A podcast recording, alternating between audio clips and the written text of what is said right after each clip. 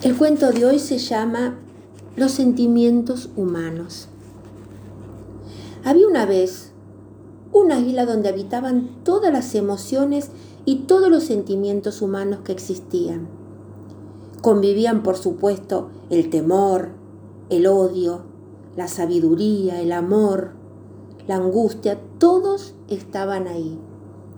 Un día el conocimiento reunió a los habitantes de la isla y les dijo, tengo una mala noticia para darles. La isla se hunde. Todas las emociones que vivían en la isla dijeron, no, no puede ser, si nosotros vivimos aquí desde siempre. El conocimiento repitió, la isla se hunde.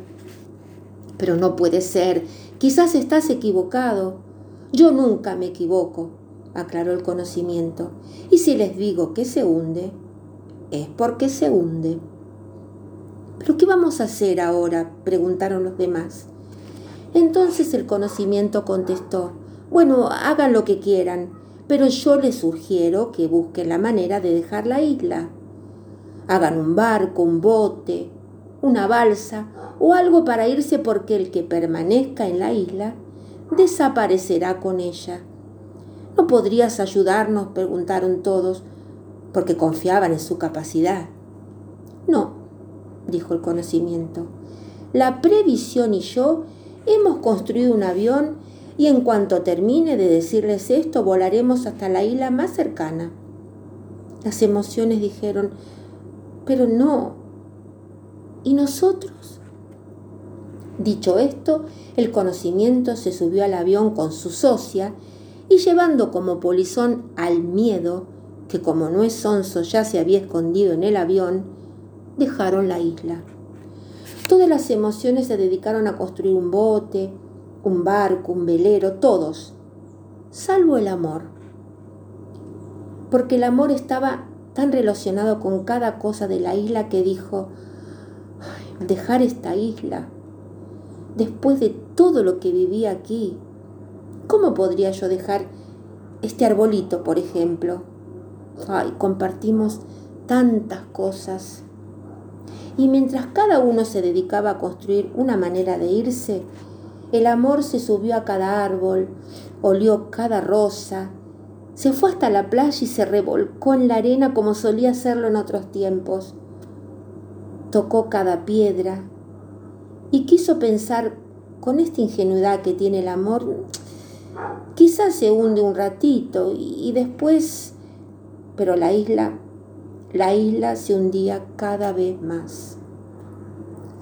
Sin embargo, el amor no podía pensar en construir porque estaba tan dolorido que solo podía llorar y gemir por lo que perdería.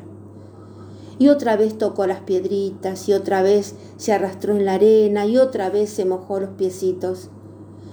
Después de tantas cosas que pasamos juntos, le dijo a la isla. Y la isla se hundió un poco más hasta que finalmente de ella solo quedó un pedacito. El resto había sido tapado por el agua. Recién en ese momento el amor se dio cuenta de que la isla se estaba hundiendo de verdad y comprendió que si no conseguía irse, el amor desaparecería por siempre de la faz de la tierra. Así que entre charcos se dirigió a la bahía, que era la parte más alta de la isla. Fue con la esperanza de ver desde allí a alguno de sus compañeros y pedirle que lo llevaran. Buscando en el mar, vio venir el barco de la riqueza y le hizo señas y la riqueza se acercó un poquito a la bahía. Riqueza, vos que tenés un barco tan grande, ¿no me llevarías hasta la isla vecina? Y la riqueza le contestó, estoy tan cargada de dinero, de joyas y de piedras preciosas que no tengo lugar para vos. Lo siento. Y siguió su camino sin mirar atrás. El amor se quedó mirando y vio venir a la vanidad en un barco hermoso lleno de adornos, caireles, mármoles y florcitas de todos los colores que llamaban muchísimo la atención. El amor se estiró un poco y gritó, Vanidad, vanidad, llévame con vos. La vanidad miró al amor y le dijo, me encantaría llevarte, pero tenés un aspecto, estás tan desagradable, sucio y desaliñado. Perdón, afiarías mi barco. Y se fue. Y cuando pensó que ya nadie más pasaría, vio acercarse un barco muy pequeño, el último, el de la tristeza. Tristeza, hermana, le dijo, vos que me conoces tanto, vos sí me vas a llevar, ¿verdad? Y la tristeza le contestó, yo te llevaría, pero estoy tan triste que, que prefiero seguir sola. Y sin decir más, se alejó. Y el amor, pobrecito, se dio cuenta de que por haberse quedado ligado a esas cosas que tanto amaba, iba a hundirse en el mar hasta desaparecer. Y el amor se sentó en el último pedacito que quedaba en la isla a esperar el final, cuando de pronto escuchó a alguien que lo chistaba. Era un viejito que le hacía señas desde un bote de remos. El amor dijo, ¿a mí? Sí, sí, a vos, vení conmigo, yo te salvo. El amor lo miró y dijo, mira, mira lo que pasó, fue que yo me quedé, ya entiendo, dijo el viejito sin dejarlo terminar. Subite, yo te voy a salvar. El amor subió al bote y empezaron a remar para alejarse de la isla, que en efecto terminó de hundirse unos minutos después y desapareció para siempre.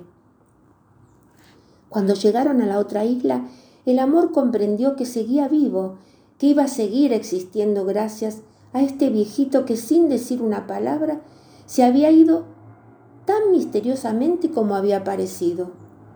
Entonces el amor se cruzó con la sabiduría y le dijo, yo no lo conozco y él me salvó. ¿Cómo puede ser? Todos los demás no comprendían que me quedara. Él me ayudó y yo ni siquiera sé quién es. La sabiduría lo miró a los ojos y le dijo, Él es el tiempo. Y el tiempo, amor, es el único que puede ayudarte cuando el dolor de una pérdida te hace creer que no podés seguir.